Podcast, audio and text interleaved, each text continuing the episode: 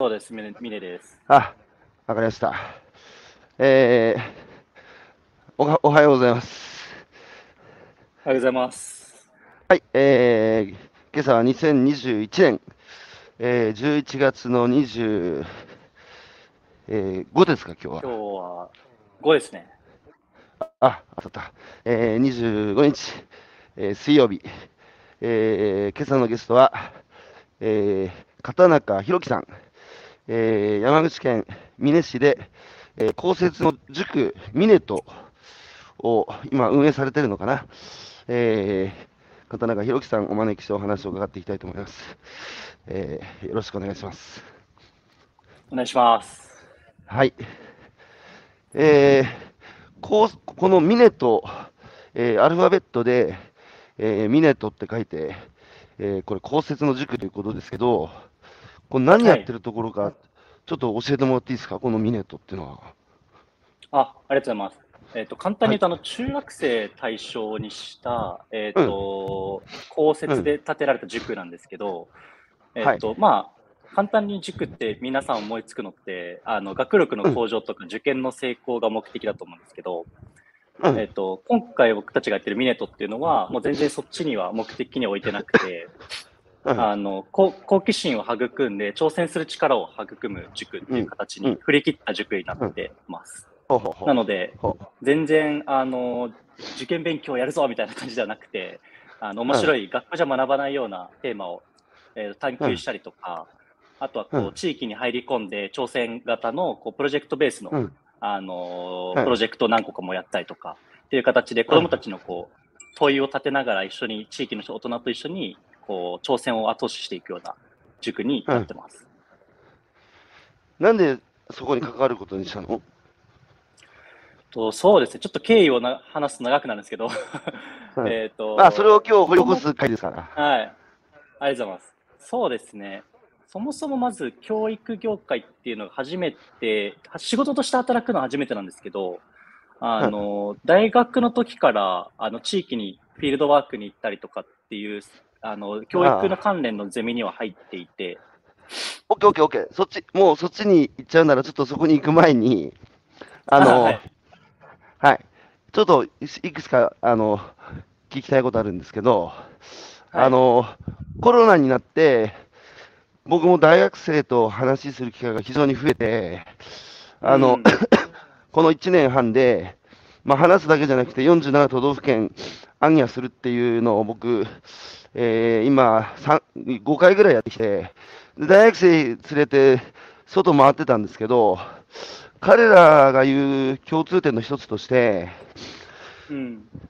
好きなことがわからない、夢中になれることがわからない、何をやりたいのか、すっごい考えてるんですけど、見つからないんですってよく言われるんですよ。はいはいはい、で、それこそ東大生とかさ、それこそ慶応早稲田で、本当にあの優秀なんだろうけど、そのこれまでね、学んできた学びを、これから社会に出るときに何にぶつけるかっつう、そのぶつけ先がわからないって人が非常に多いんですが、ひろきさんだったらそういう大学生にさ、あの、アドバイスしろって言われたら何て言いますか？ああ、やりたいことがわからない。そうですね。全然やりたいことなくても、まずはいいんじゃないかなっていうのは、あの、思うんですけど、僕は、なんかうん。僕もどっちかっていうと、こういうことやってるのも、こう、やっぱご縁だったりとか、えーとあー。環境要因がとても大きいので、ああまずはなんかそっちに身を任せて、もうありのままにどれだけ自然体で入れられるかっていうのをまず大事にすればいいんじゃないかなと思っていて、なるほど。うん、はい。うん。なんかやりたいことがないから、それが悪いことかってうん全然思ってないので、全然焦らなくていいのかなっていうのはまず思ってます。ああ。僕も同じ、同じような話を僕も、やっぱしますね。あの、うん。好きな、好きなことは俺の好きなことなんだって、あの、考えてるので、考えたって見つからないと思うよって僕、喋るんです。なぜならば、今まで恋に落ちたことあるって聞くんですよ。そうすると、まあ、ちょっと照れくさそうに、う んまあ、ありますっつうから、はい。お前好きなやつって、好きなやつって考えて見つけたのって聞くと、いや、考えてないって言うから、一緒だよって言うんですよ。確かに。それこそ、それこそさ、偶然同じ年に生まれたこと、同じ地域にたまたま生まれて学校に通ってるうちに、なんかちょっと気になる子ができて、なんかいつも学校行くと視線で追いかけるようになって、家帰っても考え続けて、ちょっと胸が苦しくなって、ほんでその子に悲しい出来事が起きると、自分のことのように悲しくなって、彼女を励ましたくなって、それって考えてないじゃないですか。うん。まさにご縁で、あの、僕はその、だから外に出てね、とにかく自分の目で見て、自分の耳で聞いて、自分の鼻で匂い噛んで、自分の手で触って、いろんな人と話して、いろんなことをしてる中で、やっぱ自分の心のこうコンパスがこう、こうキュッキュッて触れる方向がやっぱあるので、それは単純に、いや、楽しいとか気持ちいいとか、綺麗だなでもいいと思うんですけど、そこにね、素直に飛び込んでいくことを繰り返してれば、勝手になんか気づいたらね、好きなことが見つかってるっていうか、夢中になれることが見つかってるって、ひろきさんもそういう感じじゃなかったですか？僕も完全にそっちですね。っていうか、そうじゃないと見つかんないよね。本当そうだと思います。うん。でもさ、それって俺思うんだけど、それってこう、日本にとって、ね、日本は子供たちがやっぱ生存に必要な条件がほぼ満たされた、まあ、非常に豊かな社会に今の子供たちはその生を受けてるので、なんかやっぱ自分の生きることの意味とか目的をね、まっすぐにその若い時から見つめられるっていうのは、いいいことじゃないですか。はい。だって貧困地域で生まれ育った子供が自分の生きる意味や目的考えてるかってそんな余裕はないから、今日生き抜くためにね、明日が来るとは限らないっていう中で、生きてる時に僕らはやっぱり、その明日がね、ほぼ間違いなく来ちゃうっていう、そういう中で若い子たちが、やっぱ人生の質っていうかさ、自分のこう、自己実現っていうのに、結構早い段階からまっすぐぶつかってるっていうのは、豊かになって余裕ができたからできることで、そ僕はすごくいいことだと思ってるんですけど、いいことですよね。いや、いいことだと思います。うん。で、あの、いよいよ、ひろきさんの人生に入っていくんですが、なぜね、ひろきさんが今この段階で、その、まあ、子供たちの好奇心を育む教育っていうのに、今、ね、熱中するようになったのかっていう、その、まあ、これまでの旅の経緯っていうか、ね、あれですよね、富士山が見えるところで生まれ育ったっていう話ですけど、そうですね。静岡県の富士市っていうところです。若い頃だからサッカーに熱中してたんでしょ？本当そうですね。小もう幼稚園の時からずっとサッカーをってましたね。うんはい、もうサッカー盛んな地域ですか、やっぱり、富士市は。いや、本当そうですね。周りのやっぱ子供たちが何やるかって言ったら、もう第一にまずはサッカーが多かったですね、やっぱり。それで、あれですよね、あの、高校時代ですか、その、日本のえ代表のキャプテンまで務めるぐらい、まあ、サッカーをを極めて、で、それで、うんあの、SFC には栄養入試はい。あれでもさ、サッカー極めていこうとしたときに、もっとサッカーやれる環境が整ってる大学を選ぶっていう選択がなかったんですか？そうですね。選択としてはありました。なんですけど、うん。えーっと、も、もともと、なんていうんですかね、サッカーで飯を食っていくだったりとか、えーっと、もうサッカーを仕事にして、こう一生やっていくぞっていうのは、どっちかっていうと僕はなくて、あの、そうなの？高校時代高校時代から？えーっと、なんなら中学の時からですね。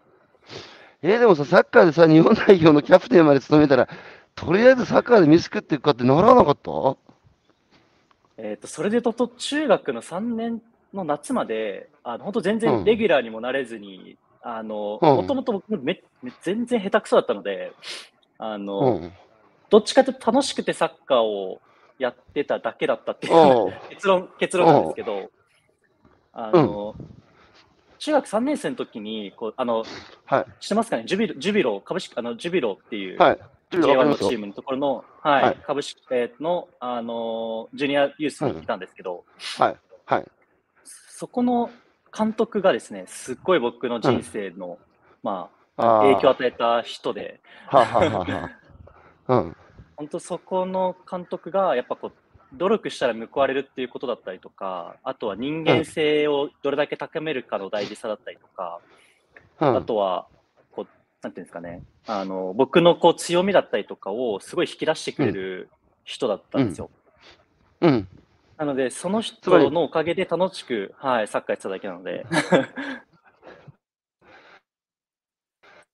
そうか、じゃあ、サッカー以外のことも教える人だったんですね。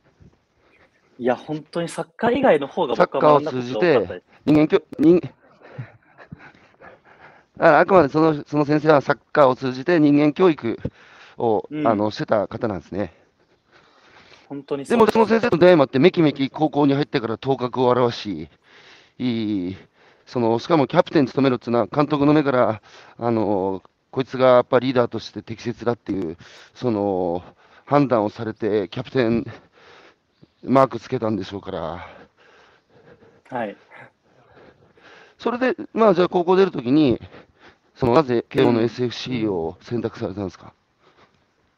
そうですね。やっぱり僕の中で文武両道じゃないですけど、あの、サッカーだけではなくて、勉強とかも、まあ、しっかりとやりたいっていうのはもともとあって、なので、で、高校選ぶときも、そのもちろんジュビロのユース、ユースの方に呼ばれてたんですけど、はい。あのそそっちを蹴蹴って、あの清水東高校っていう、あはあ、のはあは。多分ご存知だと思うんですけど、あのあ、うん、高原とか内田篤人とか、なんかやっぱこう文武両道をこうやってるような、サッカーも強くて、うん。かつ勉強もちゃんとできる環境っていうのも、自分の中で選択をして選んで、うん、でまず高校に選んだんですけど、で大学もそれで言うと、やっぱり体育会には入りたかったし、サッカーもバリバリやりたかったんですけど、それだけじゃなくて、こう幅広い視野を持てるような大学、かつこう、ちゃんと胸を張れるような大学、勉強ができるようなところには行きたいなっていう、ふわっと思ってたので、なるほど。選んだって感じです。高原せ高原選手、あれですよね、確か沖縄で、えーサッカーをしながら、障害者たちとうんうんうん農業やってますよね。そうですよね、セカンドキャリアで。面白いですよね。あの、親御さんとかご兄弟の、あの、話、少しだけ触れたいんですけど、あの、お兄さんでしたっけ？おお姉さんでしたっけ？えっと、おに兄です、兄です。お兄さんは何されてたんですか？えっと、もともとしてたのは本当に、えっと、なんていうんですかね、あの、ずっと地元です一緒に過ごし、高校まで育って、大学は立教の方に行ったんですけど、はい。で、なんかこう、映画監督になりたいってずっと言っていて、で、そこから映像身体を学んでたんですけど、こう、うんカメラに出会ってしまって、カメラに惚れて1年間休学して修行したりして、うん。で、今は、今はプロジェクションマッピングとかの会社で、のベンチャーで、はいはいあの、テクニカルディレクターっていう形で、もうんうクリエイターを映像撮ったりカメラ撮ったり、今はしてます。あの、親御さんって、割とこう、管理して育てるタイプですか？それとも、放任されて、もう好きなことはもう、いくらでもやるっていうタイプでした？どっちでした？えっと、僕は放任主義でしたね。かおそらく。お兄ちゃんは？兄は、まあ、長男っていうのもあって、完全にそうだったかって言われるとうん、どうなんですかねっていう感じですね。僕もあんまりわかんないですけど。この放任主義って、なんか僕、ちょっとこいつユニークだなっていう大学生に会って、僕やっぱそお育ち聞くんですよね。うんそうすると、ほぼ100発100中放任主義なんですよ。なで、それこそ、それこそ今ね、SFC の休学してさ、あの、今、うん。えーし死をアップデートするって、死ってあの、生死の死ですよ。で、葬式を俺が変えるっつって、あの、株式会社無常って、無常ってあの、えー、諸行無常の無常なんですけど、面白いことやってる青年がいいんですよ、あの、日向って。えー、でなんで、なんでこういう面白いやつがね、できたのかなと思って聞いたら、まずね、日本の教育、義務教育って小中学校じゃないですか。はい。で、高校からは基本的に任意ですよね。はい。そしたらね、高校に入るときに親父に、まあ、高校からはね、入っても入らなくても日本の法律は良くなってっから、自分で決めろって言われたらしいんですよ。うん。うん。そしたら、やつは、高校って何のために行くんだっていうところから考えて、自己選択したんですよ。うん。で、普通さ、みんなが行くから高校行くって考えないで入るじゃないですか。そうですね。でそうすると大学もみんなが行くから行くでしょうん。うん。うん。そうするとそのまま、なんかみんな就活するから俺もする。で、なんかみんな大企業に、えー勤めるから俺も行行くみたいな、うん、自己選択する経験がやっぱない、流されるっつうか。ないですね。でもこいつは、こいつは高校行くかどうかも自分で決めろって、好きじゃなかったら行かなくていいっつって、で、こいつ自分で調べて、やっぱ高校行きたいと。で、釣りが好きだから、海士町の高校行くっつって、その島根県の高校入ったんですよ。へえ。だから、こういう、自分でね、好きなことあったら自分で決めてやれっていうのを、やっぱり言える、その親の教育っつうか、こういうやつがね、非常に多いですね。その、今大学時代に好きなことを見つけて、自分で自己選択して生きてる人たち見ると、そういう意味で、うんやっぱり、あの、片永さんも一緒だったっていう。そうですね。うん。それで SFC 入って、あの、途中で、あの、留学と、えーはい何に見せられた、SFC 時代か、SFC 自体と、その留学っていう、新たに、えーひろきさんの心のコンパスを揺らうんうすん、ものに出会ってしまったんですね。そうですね。あの大学、まあ、もちろんこうサッカーを軸にしては選んでてはいたので、こう体育会に入ってこう毎日朝早くから晩までこう練習をずっとしてたんですけど、こうやっぱはじ初めてこう SFC のこうなんていうんですかね、なんかもう本当に面白い人たちがたくさんいすぎて、自分がどれだけこう胃の胃の中の蛙だったかっていう部分と、はい。こう、なんていうんですかね、留学の部分もこう海外っていう視点を僕らがあまり持ててなかったし、世界がこんなに広いんだっていうのをいろんな授業を通して思うようになるほど。なって、なるほど。ぱこう体育会って、やっぱりこう、なんていうんですかね、まあ、これはちょっと言葉あれですけど、就活で有利だからって言って選んでる人ももちろんいるし、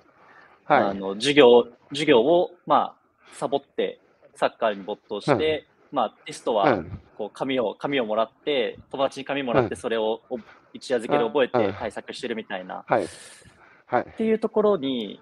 っていう組織だったんですよね、どっちかっていうと。うん。うん。でとても排他的だったのであのじゅバイトとかもできなくて禁止されてたのでバイあれ社会に出る経験もない。い SFC なんですか、サッカー部って。やあの体育会あの慶応の体育会のなのであの違う学部もいます。え、そしたらさ、だって SFC って確か湘南藤沢ですよね。あそうです。練習はどこでやるんですか？練習は、えっと、日吉です。日吉キャンパスの前にあ、あの、ちょっと歩いたところに場所です。そうか。じゃあ結構めんどくさいですね。朝練そこでやって。朝早ううん。そうなんですよ。朝練、うんほぼ、ほぼ毎日だったので、朝練して、うん。で、うん二限から行って、で、またうん夜戻ってきて自主練するみたいな毎日でしたね。なるほど。でもそこの世界が、こう割とこう、えー狭く感じちゃって、それよりも SFC にいろんなこと考えてる先輩だとか、授業を受ければ、世界はこうなってんだっつうのを知って、広い世界を知っちゃったんですね。そっちの方が面白かったっ完全に面白かったですね。それで、あの、飛び立て留学ジャパンでしたっけ？はい、そうです。それを通じて、え、どちらに行かれたんですか？留学先は。最初2ヶ月間イタリアにの、えっ、ほと、カラブリア州っていう、本当つ長さ、うん長靴でつま先ですね。完全に耳はいはい。方にあ難民の格的な支援のボランティアを。あ、ああ。本格的な留学海外は初めて、それそれが初めてですか？そうですね。ちょっと留学ってこう語学の勉強だったり大学に行くのがメインだと思うんですけど、僕は完全に大学ではなくて、あの、教会に泊まって難民の人と衣食住を共にするっていう、それ、どこから来てる難民でした？えーっと、ほぼアフリカと中東の方の方から、まあ、陸路を通る方と、こう、海路を通ってくる人たちがいましたね。それ、何が原因で国を追われた人たちなんですか？まあ、大体国内紛争で家なくなったとか、もう追い出されてしまったっていう過酷な状況の人たちが多かったですね。でもさ、日本で生まれ育ったひろきさんからすると、割とショッキングっていうか、衝撃的っていうか、こうやって国をやむなく追われて、住むとこなくして、えー自分たちがあの安寧できる地を求めて、えー他の国に逃れてくる人っているんだっていうのが衝撃じゃなかったですか、いや、めちゃめちゃ衝撃的でしたね。うん何をそこで2ヶ月間感じました？その難民の支援。難民支援って具体的にどういうことなさってたんですか？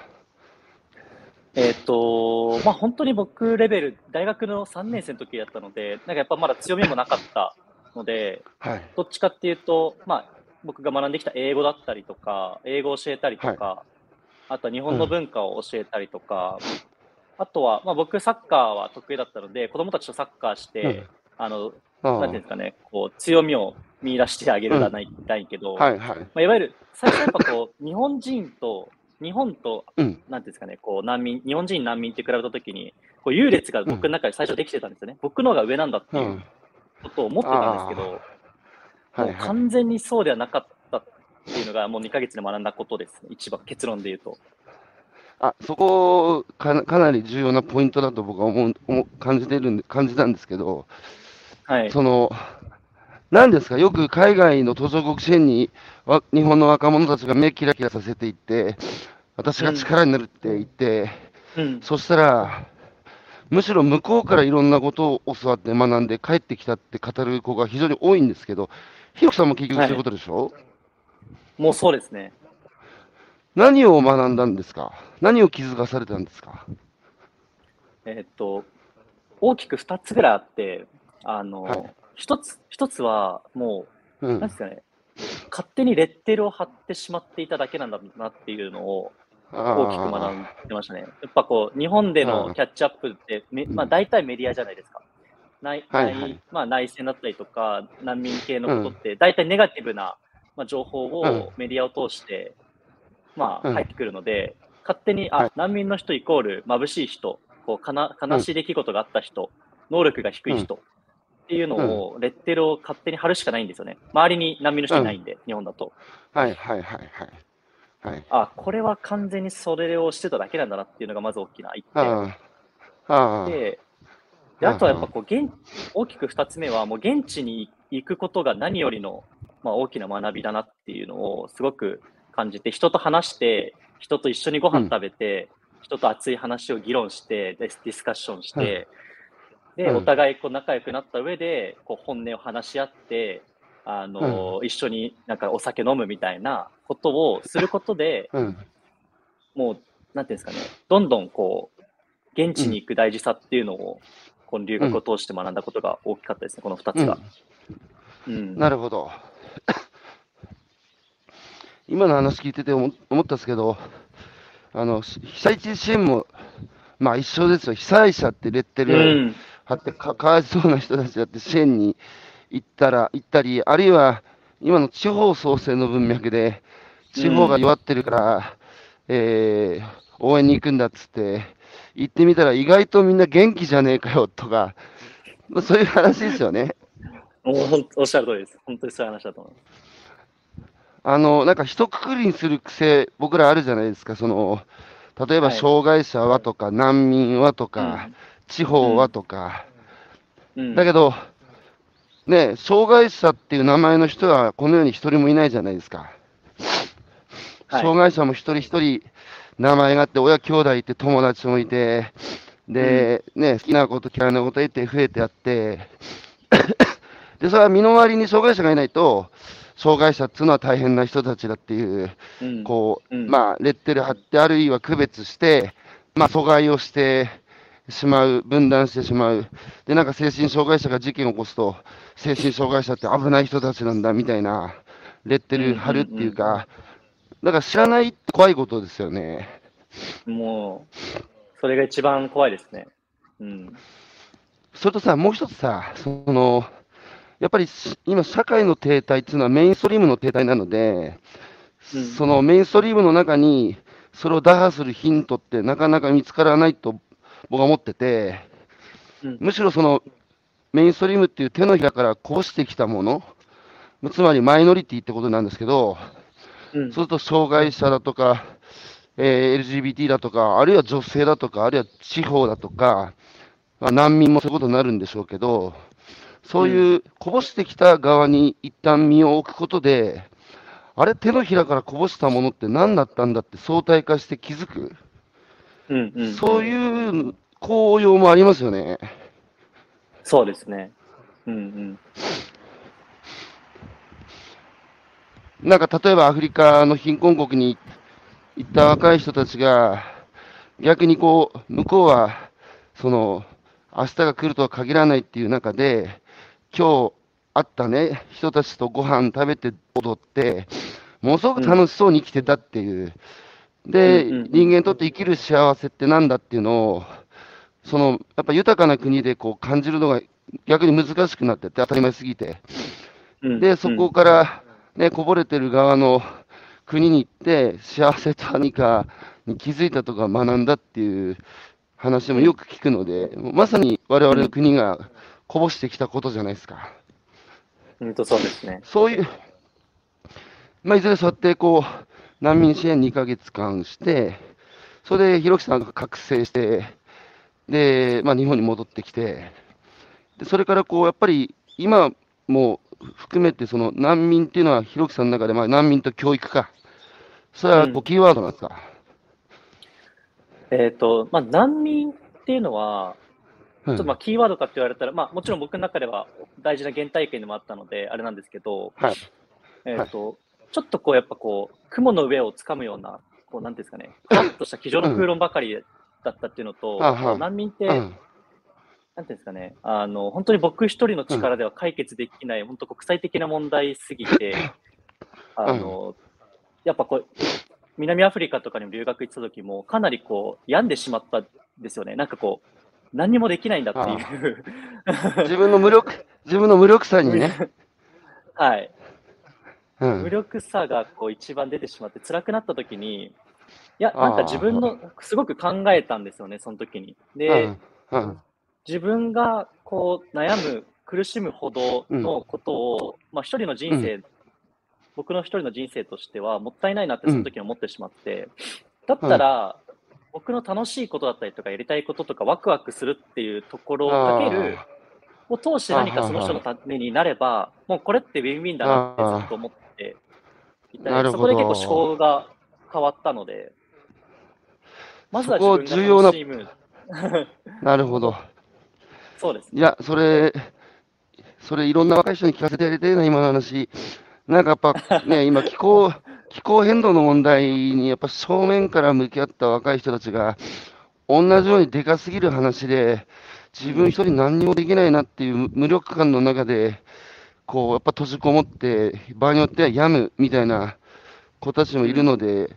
一緒ですよね、うんそういう子も、あいしうん。自分の好きなことと、その課題、社会課題のこうクロスする部分を見つけて、えーうん。無理なくやっていくっていうことが大事なんですかね。もう、それじゃないとやっぱ長く続かないし、まず、どんどん自分がどんどんこう、辛くなっていくだけになっちゃうので、で、ひろきさんはそこのクロスする部分は何だったんですか？それが結構教育の部分が大きかったですね。ああ、なるほど。そこで教育になるのか。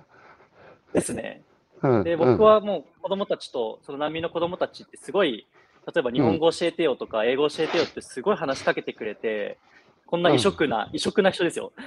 もう急に、もうイエローモンキーが来て、何をしにために来たのかわからない。子供たちうん なのに、すごい仲良く元気にこう参加教えてとか言ってくる子たちばかりだったんですよね。まあ大学生とかも含め。うん。うん。で、僕僕はもう本当に一回その人たちと無邪気にめちゃめちゃ遊んで、遊んでみて、そしたらすごい楽しかったし、なんかこううん。一緒に何かを、ことを作っていくっていうことを初めてその時にこう、あ体験させてもらって、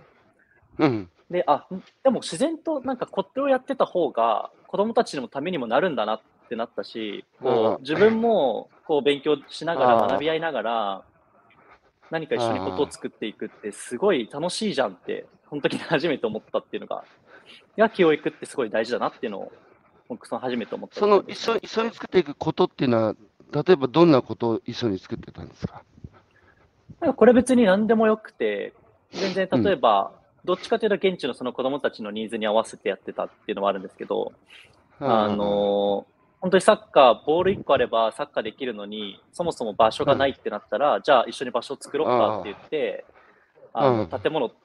もうなんか壊して、そういうサッカーできる場所作ったりとか、で、あとは、パソコンで使ってビジネス勉強したいんだよねっていう人がいれば、じゃあ一緒に僕のパソコン使って、ワードとエクセルとパワーポイントでまずは学ぼっかみたいなって一緒に学んだりとか、まあ、そのレベルでいいかなとは思ってます。うん、これも、これも聞いてて、あーって今、腑に落ちたんですけど、宮城県の気仙沼の唐桑に、あの、まあ、震災の後、すぐに移り住んで、で、大学出た後、結局そっちに移住しちゃった、あの、女の子いいんですけど、はいはいはい、彼女は、なんか、被災者がかわいそうだから支援してるっていう気持ちはさらさらないですって言ってて、はいはい、なんか被災者がもう一回作りたい街づくりと私がやりたいこと、私も街づくりしたくて、やりたいことが一緒だから、やってる、うん、一緒にやってるっていう感覚しかないですって彼女言ってたんですよ。うんうんうんうん、で、彼女は結局ずっと10年続けて、今もう移住した、向こうで漁師と結婚しちゃったんですけど、へーそれも一緒ですよね、結局、被災者、支援が必要な、確かに被災者なんですけど、被災者がやりたいことと自分がやりたいことが一致して、楽しいからやってるって言ってたんですよ。うんうんうんうん、その思考は今、ひろきさんがおっしゃったことで一緒ですよね。一緒ですね。お、ビッグボスからコメントが、そうか。か？あの、総務省のトミーも、この SFC の長谷川陽子研究室の後輩。ってことは、このソミトミーも長谷川研究室で、ひろきさんも長谷川研究室ってこと？長谷部、長谷部研究会ですね。はい。あ、長谷部研究室。これ何ですか、この最近この、最近この長谷部陽子さんってよく聞くようになってきたけど、この長谷部陽子研究室っていうのは何を研究するところなの？えっと、一言で言うのは大変難しいんですけど、えー、いや、今ね、今ね、一言で説明する人って、ひろきさんもそうだけど、人もことも、大事なことはね、一言で説明できないから、もうね、説明するのがめんどくさい人ほど面白いんですよ。そうです。この研究室もその類でしょ？いや、その類です、完全に。何や、まあ、一言で説明しなくていいや。何やってるんですか、この人が。この長谷部さんは。えー、長谷部先生はもともとの教育畑の人なので、うん、かんあの、うん、英語教師だったりとか、あの、教育の人なんですけど、はい、どっちかっていうと、こう、うん、えっ、ー、と、ソーシャルトランスフォーメーションっていう、社会変革を、はこう、なんていうんですかね、小さな一歩みたいなところからどれだけ変えられるかっていうのを、こう、現理論と実践を両方こう、両軸でやりながら、フィールドワークををして、こう、社会変革をどれだけ起こせるかを学んでる教育とか、こう、社会学に近い分野の研究会です。なるほど。じゃあ、その、何でもいいんですか、フィールドは。えっと、フィールド今、7個今あって。あ、7個あるんですね。えー、うん。7個あります。なので、うん、どっちかっていうと、その中のフィールドを選んで選択してやってます。で、ひろきさんは何やってたんですか？僕はコンゴ、あのアフリカのコンゴ民主共和国のプロジェクト。おお、コンゴで何やるんだ？えっと、コンゴでやってる、僕がやってたのは、えっ、と、うん、若手の起業家？ですね。何かやりたいけど、はい、やりやり方がわからない大学生とか、社会、えっ、と、若手なので30代の人もいたんですけど、若手の起業家の、えっ、と、起業家支援だったりとか、こう、プラットフォームみたいのを立ち上げてやってたのと、あとは、え、プラットフォームって何？どどういうプラットフォームですか、はい、えっ、と、なんていうんですかね、こう情報交換するような場所。で、まずはもう物理的にこう文化センターっていうのが大学の中にあって、その中で、こう、いろんな若者たち集めてディスカッションしたりとか、で、ゲストスピーカー呼んで、あの、企業のノウハウとかも、こう、話せるような場所を作ったりとか。それ、今後の、感じですあ今後の若者対象ってことですか？あ、そうです、そうです、そうです。でもさ、ひろきさん、起業した経験がないのに、どうやって起業支援するの？あ、でも、企業っていうか、まあ、プロジェクトみたいな形で立ち上げて、あ、プロジェクトね。マネうん。で、マネタイズみたいのは、け結構今後の、その、まあ、長谷部健の今後プロジェクトも12年ぐらい今ややれやってる歴史の古いプロジェクトなので、結構今後にもキーパーソンはいたんですよね。なるほど。その人と一緒にマネマネタイズしてやってました。それで、まあ、そういうあの研究室での経験も経て、いざ、ひろきさんが社会にお出になるときに、どういう選択をされたんですか、ひろきさんは。そうですね。あの、まずはアフリカのやっぱ若者に対しては、どうにか何かし、うん。一緒にしたいなと思ってたので、じゃあ社会に出ても仕事として一緒に何かできたらいいなと思ってて、一回はこう海外軸、アフリカ軸で就活をして、うん。で、まあ自分でのこうスキルがないことも知ってたし、企業体験したこともないので、うん。何か、じゃあそういったアフリカに対してこれから一緒に何かやっていこうっていうことをしている企業に入ってまずは、でそこで一緒に学びながら、こうスキルつけたいなと思ってたので、そういった会社ないかなっていう形で就活はしてましたね。あのイタリアから始まって、その、はい。えーその長谷部先生の研究室でこう今後のプロジェクトもやって、で、うん。世界って言ってもいろいろな国があったと思うんですけど、やっぱその、アフリカっていうのに、こう、やっぱ絞ったっていうか、アフリカを、こう、ステージにしようと思った理由、なんで、なんでアフリカだったんですか？でもこれはもう完全にじゅ、うん。そうですね、自分が実体験で一番目の前にいた人というか、目が、か顔が浮かぶ存在だったし、やっうんぱこう、例えばじゃあ、ベトナムの若者に対して何かやってって言われたときに、ちょっと会ったことないしな、わかんないしなっていうのであるので、どちらかというと思い入れがあるアフリカの人たちにまずは何かできないかなっていうのは、まあ思考としてはあったかもしれないですね。確かに、ああ、そうだ、そうですね、あの、知らない国、例えば、パパ、えっ、と、どうでもいいんですけど、うん。あの、えー、なんだ？あの、パレスチナに爆弾が落ちて、子供を含む50人が犠牲になりましたってうん NHK のニュースで見ました。うんうん。えーじゃあそのニュース見て、果たして、えー涙が流れますかっつうと、うん。やっぱ僕は流れないんですよ。うんうん。なぜかって、はい。パレスチナに僕知り合いがいないので、思い浮かぶ顔がないんですよね。だけど、もしパレスチナに知り合いがいたら、多分速攻そいつにえなんか連絡して、なんかニュース見たけど大丈夫かお前って安否確認するじゃないですか。はい。だからそういう、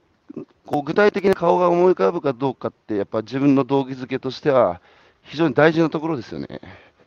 うん、大事ですね。そうじゃないと結構、また辛い話になっちゃうというか、あー、そうか、その話になるのか。はいそうか。辛い話、大きすぎる課題にバフッと雲をつかむように行くと自分の無力感に押しつぶされそうになるってそういうことか。そうですね。だ具体的であればあるほど共感して自分に自分が具体的にやりたいこともこう見えてくるっていうことなのか。うん。まあそれで、まあ、そういうお仕事を選んで社会にい出て、それが何年前ですか？えーっと、去年の4月に、最初にレバレレバレジーズって会社に入りました。それで、ところが、ところがコロナになって、自分のそうですねいや最初やろうと思ったことができなくなって、で、まあ、うん1年ちょっとはいろいろ、えー他の業種もやってたんだけど、自分がやりたい対象じゃないっていうことに気づいて、えーまっすぐにそこにこう行くために道を変えたっていう感じですか？そうですね。で、まあもちろん、その人材業界ってめちゃめちゃ面白かったし、すごい社会的意義はあったんですけど、うん。あの、僕がその最初配属されたところ、エンジニアとデザイナーをこう転職支援する部署だったんですけど、まあ、もちろんそこのデザイナー、エンジニアもあんまり僕の中ではこういきなりそこの部署に配属されて、そうだよ、わかんないよね、どんな人かもデザイナーって言われても。うん。わかんない人たちをいこう偉そうな立場で転職をじゃあ支援しろと 言われても、う んそれも結構きつい仕事だね。それも一緒じゃね？そうだけどだって今まで、一緒だと思います。今まで自分の、自分の周りにデザイナー、エンジニアなんていたことないのに、そう、転職支援しようって言われても、うん、一緒ですよねそうなんで。まあでも一年、一年そこはそこで、あの、スキルを自分に、あの、身につけるために割り切って頑張ってたけど、まあでも自分のやりたいことこれじゃないなっていうので、まあ、いよいよ山口県の峰、えーに行くわけですが、この何ですか、この山口の最近の吸引力っていうか、なんかお、面白い若いやつが、こうみんな山口で生まれ育って、どう一回飛び出るけど、鮭みたいにしてちゃんと戻っていくし、外から生まれた若い子もこうやって山口に飛び込んでいくし、どういうご縁だったんですか、峰氏とは。えーっと、最初のご縁は、そのファ今会社にいるファウンディングベースっていう会社が、はい。新しくはい。こう山口県峰にこう公設塾を立ち上げる話が出てるっていうのを、こうまあ、採用の面接だったりとか、転職、その面談を受けてる時に受けていて、うん。うん。その時はじ山口かーって思ってたんですけど、あそういえば、そのさっき言ったはい。トミーさん、トミーさんが山口にこの出向して1年間行っていて、もうめちゃめちゃ面白いってずっと言ってて、トミー。うん。はい、トミーさんも僕も尊敬してたし、いろいろ話は聞いてたので、ああ、でも確かに山口、はいはいはいみたいな感じではあったんですけど、うんうん。まあ、とはいえ山、そのトミーさんしか知らなかったので、あの、そこの話を聞いたときは、こう、ああ、うん。そうですかって感じだったんですけど、うん。いざ、こう、うんあの、まあ、内定をもらって転職するってなったときに、峰に、じゃあ行ってみてくれって言われて、うんわかりました、じゃあ山口行きますって言って、き覚悟は決めたんですけど、うんまあ、最初はそんなもんぐらいでした。でさ、あの峰ってさ、どの辺なの、山口の。えっと、山口の本当ど真ん中ですね。あの長門市との下、萩萩市とかの下の方に、で下関のみ右側ですね。ああ、わ内陸かったかった。えー、じゃあ山陽小野田市から萩に向かう途中かな？あ、途中です、途中です。小野田市の上です。なるほど。で、いそこにいつ引っ越したんですか？引っ越したのは今年、えっと、3ヶ月前ぐらいですね。8月に引っ越しました。じゃあ、峰とも立ち上がったばっかり？あ、そうです、そうです。立ち上がってばっかりです。まだ始まって1ヶ月半ぐらいしか経ってない。で、あの、身分としては、一応、地域おこし協力隊っていうのも書いてたけど、地域おこし協力隊でもあるんですか？そうですね。今、地域おこし協力隊の制度を使って、こっちに移住してます。なるほど。どうですか？山口の峰での暮らしは。いやーもう、すっごい楽しいし、あのいや、こんなに、こんなに人が温かさと、自然の豊かさと、子供たちの素直さと、面い。白い人たちが点在してるポテンシャルあるうんこの山口県って何なんだみたいな、うんっていうのは 毎日思いながら過ごしてます、ね。そうですか。そんなに面白い人多い？まあもちろんその、あの、ママミホのおかげなんですけど、このね山口がコミュニティスクールの、や山口がコミュニティスクールの先進権で、ね、だいぶ前から、この地域かける教育っていうのに、あの、情熱を注いできた県だっていうのを、ビッグボスからたたくさん聞かされたんですけど、はい。そこもこう、重要、重要なポイントなのかな？それを感じますか、肌で。そうですね。なんかこう自然とどの小中、あ結構中学校、小学校にその ICT の支援で回ってるんですけど、うん。あの結やっぱりこう当たり前に探究授業とかこう総合で時間があるので、地域の人が当たり前のように出入りしたりするようなこうことをしてるなっていうのは、こうなんかすごい自然にやってます、子供たちは。ああ、自然に、だからもう、普通になってんだね。普通にやって。そこで、なるほど。で、その中で、その公設塾のえー、峰と、公設っていうのは、これ、峰氏が作った塾ですか？そうです。峰氏のが運営してます。だから峰氏と、その、えー、そうかそうか。何人でやってるんですか、この塾は？今、4人でやってます。スタッフ4人で。生徒、生徒さんはどういうふうに集めるんですか？生徒は、えっ、ー、と、学校に説明会に行かしてもらったりとか、うん、あの、このミネット、その場所あったので、旧消防署なんですけど、うん、そこを使って体験20回を。あ、そうです。消防署でやるの？ここ消防署です。で、今生徒何人いるんですか？生徒が今35名になりましたかね。これ、峰氏がこの塾を立ち上げようと思ったその背景って何なんですか？えっと、もともとは市長さんが、今篠、篠田市長なんですけど、うん、篠田市長とか、あと教育委員会の人たちが、こう、はい、まあ、塾を通して子どもたちがこうやって、家庭と学校以外で学ぶ場っていうのを、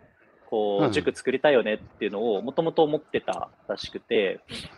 で、いろいろ、いろんな全国にこう公設塾っていうのを視察に回ったらしくて、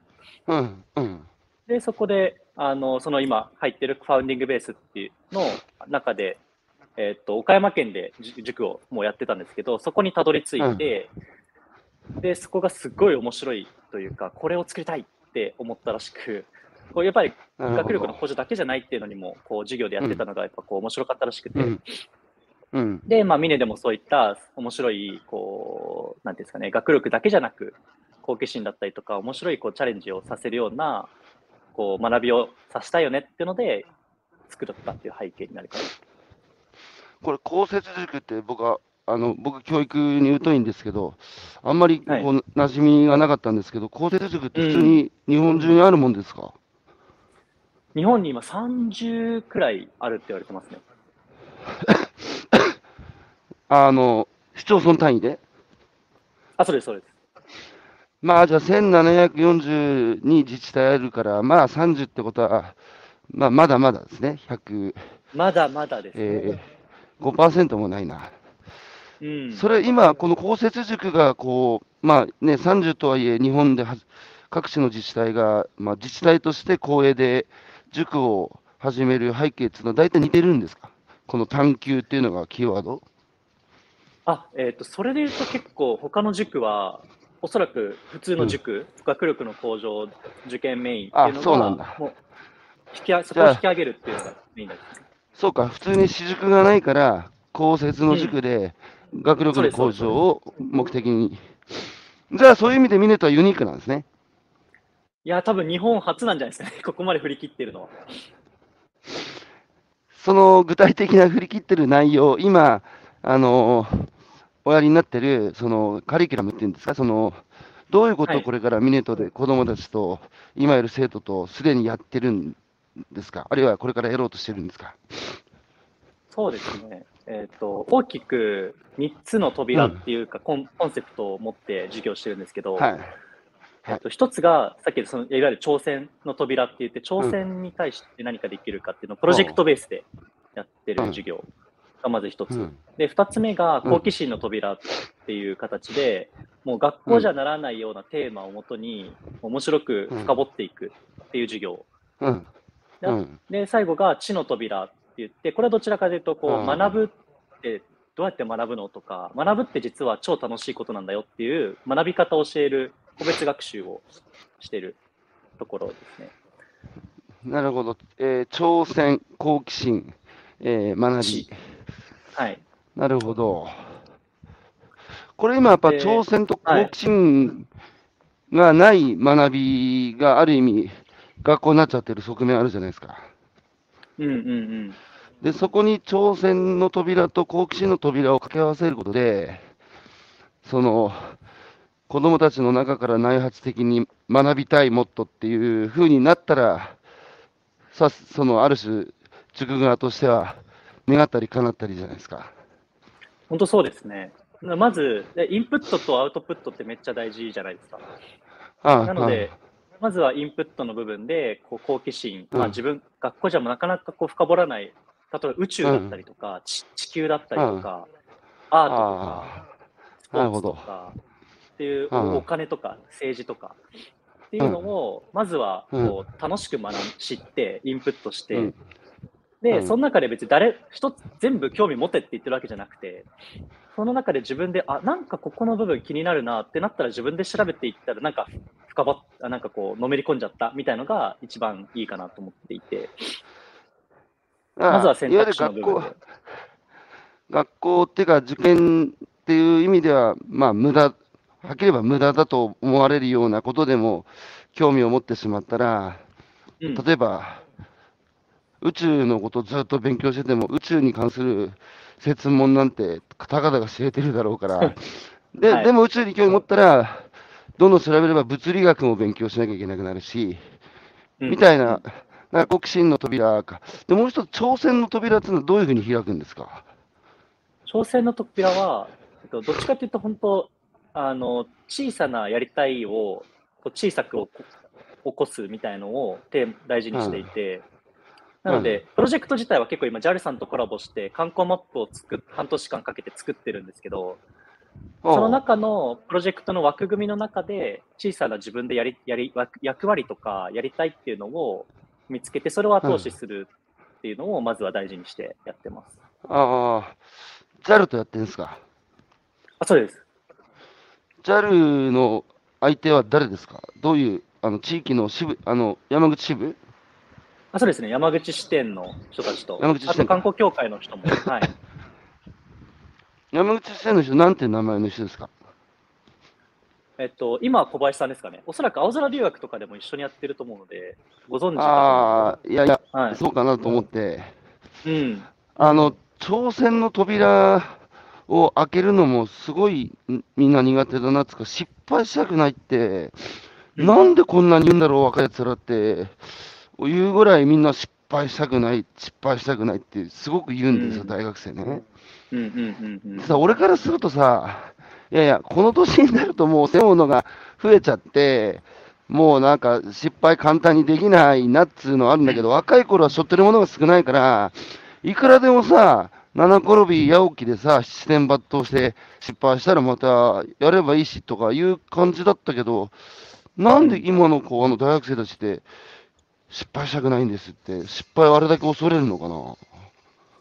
でも多分、失敗の許容がないからじゃないですかね、多分その、なんていうんですか、うん。なんか国、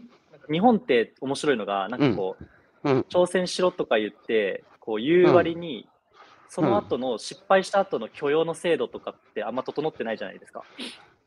まあ、企業、まあ、よく言われてるやつね。はいはいはい。はい。うん。で、それって本当僕の、例えば中学生のこういったところでもうん。全く同じことかなと思っていて、うん。中学、もう今の学校の教育、学校が何か失敗したら、こう、うん。ダメっていうレッテルを貼られる。がうん少し点数が下がっただけでダメ。それが悪いことうん。で、それをどう許容するかも個別で教えないで、周りが、周りの一斉授業で行われていくので、どんどん。あそういった環境にずっと育ってるので、そりあ、なゃるほど。し挑戦したら失敗するのは当たり前なんで、失敗したら許容されずにどんどん落ちていくっていうもう構造になっちゃってるから、そりゃしないよねっていうのは感じますけどね。そうなんですよ。失敗のない挑戦は挑戦って言わないじゃないですか。うんうんうん。あの、黒人初のメジャーリーガーになったジャッキー・ロビンソンという人が、えー失敗の反対は成功ではない。挑戦することであるって名言を残してるんですけど、うんうんうん。そうか。じゃあ、日本で、まず子供たちに必要なのは、その知の扉、知の扉をさ、今、今の教育っていうのは無理やり学校の側や先生の側が開けて、親の側が開けて、その大学受験のためっていう目的のために、別に学びたいっていう内発的な動機は子供たちにないのに、無理やり外から勉強をせいっつって、まあ、しょうがなく勉強に追われてる子供たちが自ら知の扉を自発的に開けて学びたいって思うためには、その好奇心の扉をまず開かさ開かせて、で、挑戦の扉も開かせることで、最終的に知の扉に子供たちが手をかけていくっつうのは、いいい三角形ですね。うん。なるほど。はい。それやっぱ地域との連携っていうのも非常に大事になってくる。そうですね。まあ、よく言われる、こう、斜めの関係だったりとか、お、あとは来た、語り場の、語り場の生んだ斜めの関係ですね。はい。あとは、僕、あの教育って大きくかん、えー、と地域教育と、あとうん家庭教育と学校教育があると思っていて、はい。はい。その中のやっぱ地域間地域教育もないと、やっぱ地元うんを知らないまま外に出たりとか、こう、うん身の回りに実はたくさん学びって転がってるんだよっていうのを知らずに大学に行ったりしちゃうので、やっぱ地域を好きな子をはぐどう育むかってなった時に、こう、地域教育はめちゃめちゃ大事になってくるので、結構そこも一緒に絡んだりはしてます。今、あの、岩手ぐらいのところも学校の統廃合で、あの、子供たちは道草することがなくなってしまって、スクールバスで家から学校に往復してるから、なかなか地域の人たち絡む機会がないから、やっぱ作ってあげないと、ね、結局地域に絡まないで外出ちゃうと、やっぱ帰ってくるえー理由がなくなるっていうか、うん。なんか僕の時代は、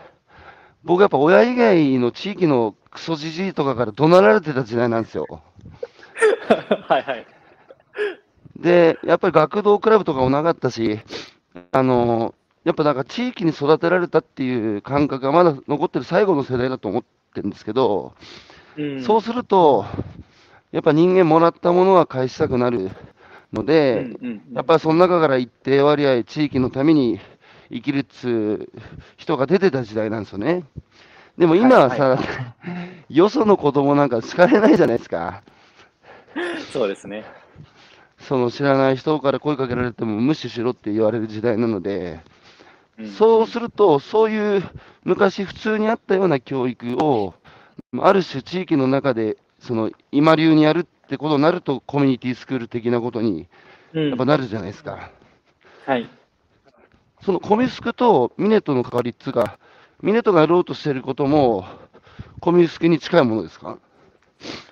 そうですね。コミュニティスクールにも近いです。ちょっと言い方を変えただけで、ああのそうなんだ。うん。地域の人とは、あの、かなり絡んで一緒にやってます。なるほど。そこにさ、応募してくる子供たちっていうのは自分で志願してくる、それとも、親がさ、いや、これ良さそうだからあんた来なさいっつって、親から流されてきてる子がいる、まあ、どっちもいる感じですか？まあ、でも前、前者多いですね。僕、後者が多いと思ったんですけど、前者の方が案外多かったです。あら、自分意外だな。自分で行きたい。じ自分で。意外ですよね。意外ですよね。へえ、そうなんだ。すごいね。それはなんか、期待持てるね。そうなんですよ。やっぱ、すごい、まあ、一言で言うのもあれですけど、やっぱ素直な子がめちゃめちゃ多いので、ちちょっとそういう世界を知らなかっただけで、ちょっとこうやって例えば好奇心だったりとか挑戦っていうワードを見ただけで、あ、なんか面白そうだなって言って飛び込もうっていうこポテンシャルはすごいある子たちなんですよね。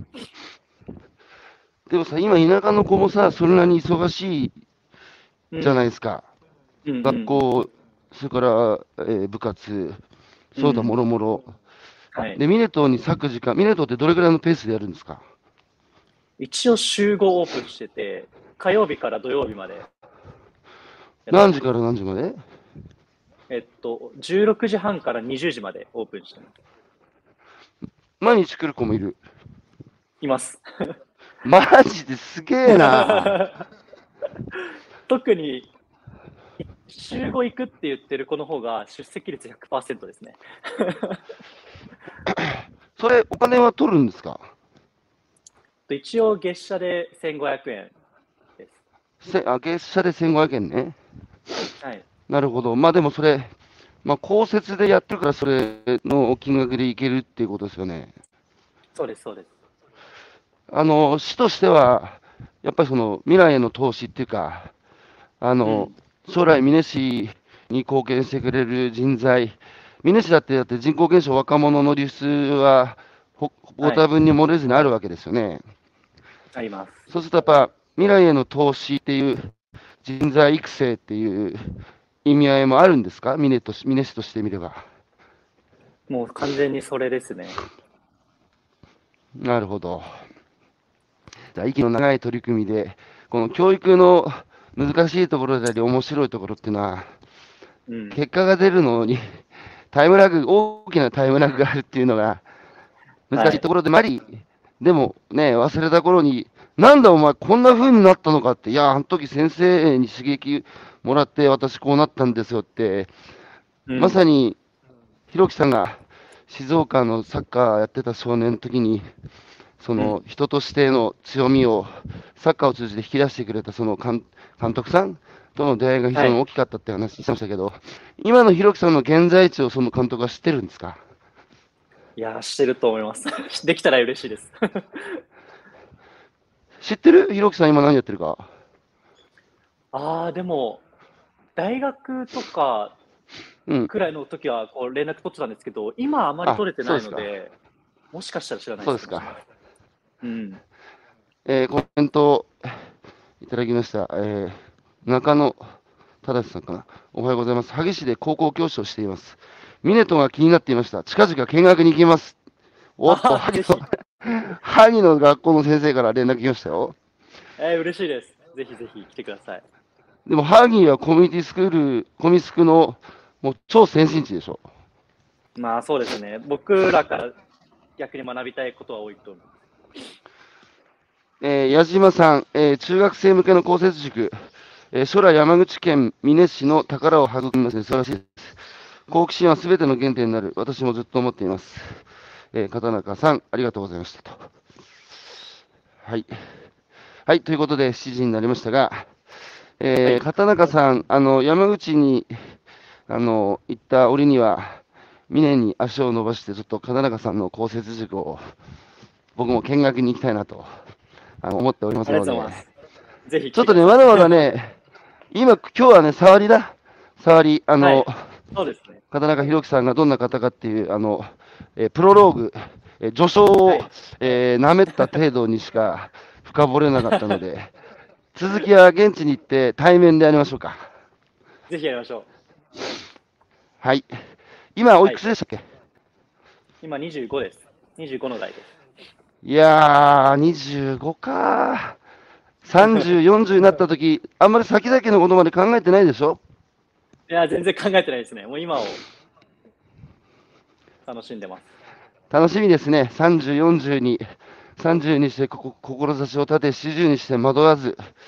えー、片中さんが40になった時に、どういう惑わぬ心を持って、何をされてるのか楽しみですね。もう自分が一番楽しんでますね。どうなってるかなって。いやー、それが一、これですよ。人生の醍醐味は、自分が40になった時に何やってるか、自分が一番楽しみだっていう、うんあの、生き方をされてるってことは、充実、充実した人生を送ってことですね。はい。ありがたいことに。えー、新藤さん、公設塾って何をするんだろうだろうと気になっていました。話を聞いてて、多くが受験対策強化を目的としている中で、イネットは子どもの生きる力とを育む場所となっています。えー素晴らしいですね。えー西口さん、えーお医者さんです。えー見学に行きますね。素晴らしい。えー秋葉さん、はい私もミネットに行きます。なんか皆さん、ミネット、ミネットモードが始まる勢い、勢いですけれども。はい、ということで、今朝のゲストは、はい。片中宏樹さん、えーみ山口県美祢市で公設塾を運営をされている片中宏樹さんをお招きしてお話を伺ってきました。宏樹さん、ありがとうございました。ありがとうございました。ビッグボス、Thank you! ありがとうございます。ということで皆さん、今日も秋晴れで良い一日をお過ごしください。Have a nice day! ひろきさんどうもありがとうございましありがとうございます。ありがとうございます。た。はい、どうも失礼します。失礼します。ありがとうございました。